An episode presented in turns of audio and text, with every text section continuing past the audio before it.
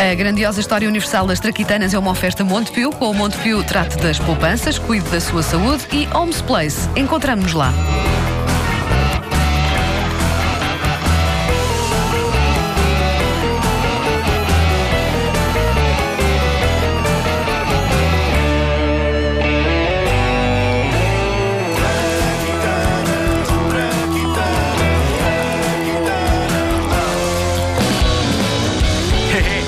Finalmente estou curado.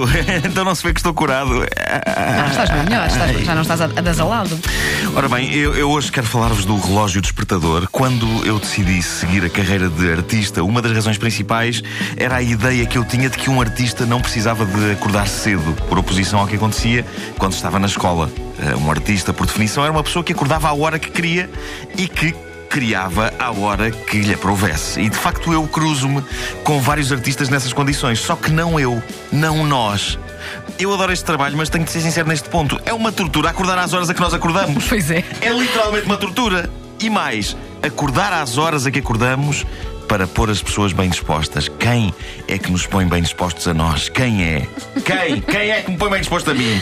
Eu já tentei várias coisas. Uma delas era um despertador que mandei vir pela net. Tinha a voz do grandioso comediante inglês Stephen Fry fazendo o papel de mordomo britânico e acordando-nos com suavidade e humor. Portanto, às seis e meia da manhã o que eu ouvi era isto. Excuse me, sir. I'm so sorry to disturb you, but it appears to be morning. Very inconvenient, I agree. I believe it is the rotation of the earth that is to blame. Adoro! Eu quero uma coisa desta. Lindo. O relógio chama-se Voco. Está à venda num site que acho que Humor é inglês. Oh, pá, bom. Um, e foi, foi o relógio despertador que esteve mais perto de me dar vontade de acordar, até eu ter chegado à conclusão, depois de ouvir, quando as mensagens deram a. as frases deram a volta toda, uh, eu, eu achei que era melhor parar de o usar para continuar a admirar o Stephen Fry e não o associar para sempre à dor profunda que é acor- acordar e aban- abandonar o sono quando o sono vai a meio. Por isso, não há volta a dar-lhe. Eu, eu odeio relógios despertadores, ditadores ecos do nosso sono. e eu tive de parar de os usar para não os partir. Agora o que eu uso é aplicações do telefone, porque, dado o preço dos telemóveis, há qualquer coisa no meu organismo que acorda primeiro do que eu e que diz: Não, não vais atirar isto contra a parede, porque isto é caro. Vais pegar no teu dedinho e carregar na opção snooze. Snooze, que é a única coisa de jeito dos relógios despertadores hoje em dia. É pena é não estar traduzido nos relógios que se vendem cá, porque eu adorava ter um botão com um relógio com uma, com uma tecla que dissesse passar pelas brasas. Ou ainda mais espetacular, ronha. Eu adoraria ver um manual de instruções que dissesse carregar na tecla ronha. O relógio despertador teve uma caminhada fascinante até chegar ao que é hoje. O primeiro de que há registro tinha o, o grande filósofo grego Platão. O despertador de Platão era um relógio de água gigantesco que à hora que ele precisava de se levantar para arrancar com as suas palestras, produzia um som tipo órgão. Para usar a linguagem que nós, os investigadores, usamos. Nós quem? Os investigadores. eh, A linguagem que nós, os investigadores, usamos. Isto deixava Platão lixado, como se pode ouvir nesta reconstituição em que presenciamos fascinados um despertar do famoso filósofo grego.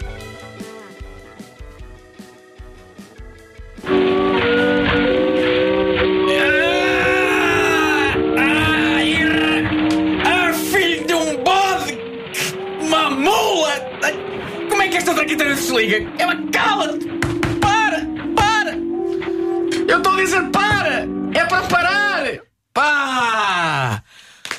Ah, olha, só por causa disto, a alegoria que eu ia apresentar hoje e que era a alegoria do campo aberto com flores e montanhas vai passar a ser a alegoria da caverna. Toma! É como tudo se explica.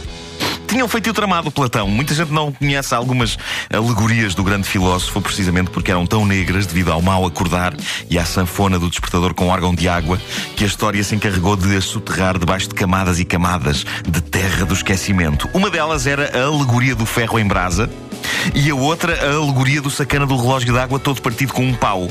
Esta não chega a ser bem uma alegoria. É um desabafo. Os famosos desabafos de Platão. Um engenheiro e inventor helénico chamado Ctesíbio, Desculpa? Que tesíbio. Tesíbio, que tesíbio.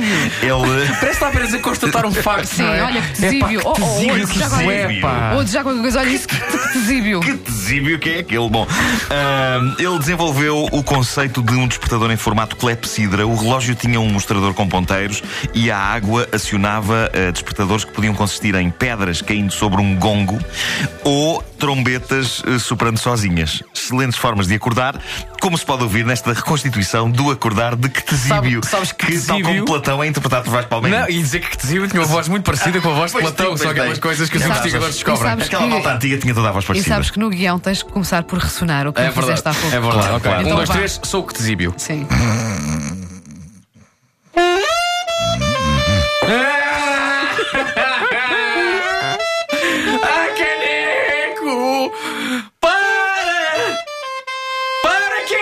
Para!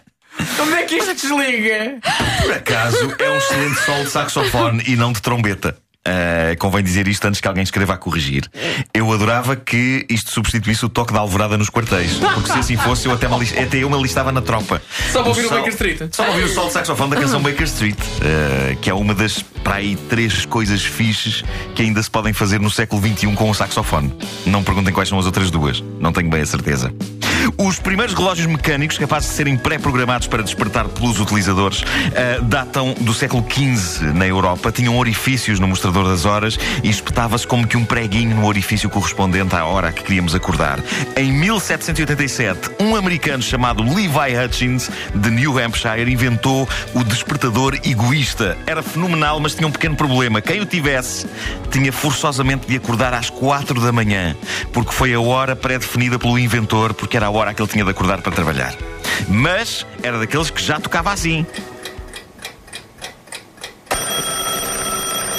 Eu nunca percebi qual era a ideia destes despertadores antigos, que aliás continuam a vender-se com este toque.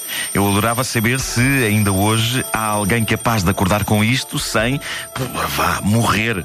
Eu acordei uma vez com um despertador destes e, não, e não, não acordei só eu, acordou toda a gente em minha casa e vizinhança circundante. E depois de me recompor, eu pensei: não, pá, nunca mais, então nunca mais. Eu, eu- olha, olha. Também tinha um com a voz do, do, do Paulo Miranda. Paulo Miranda, pois tinha, tinha. Era um do Steven Fry do Paulo Miranda.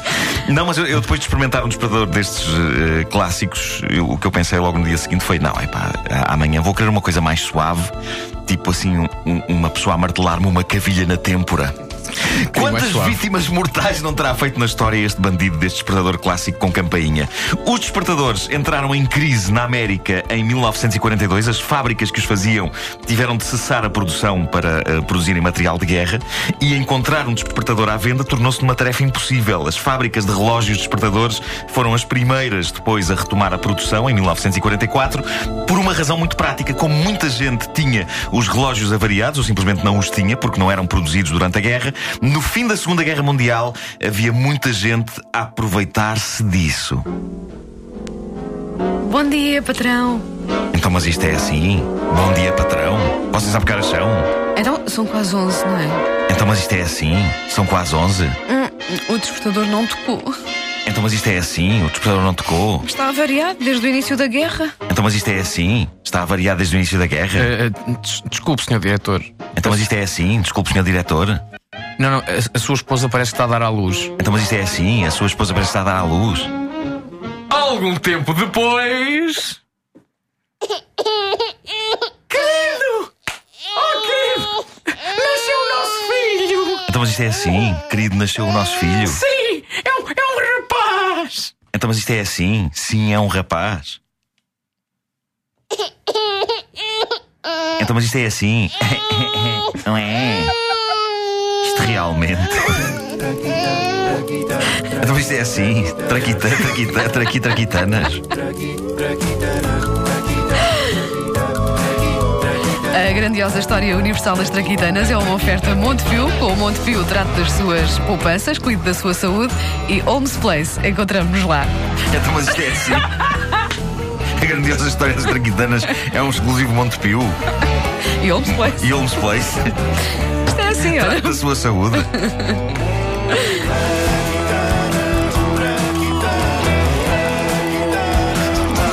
O que vale é que estamos atrasados. Só um bocadinho.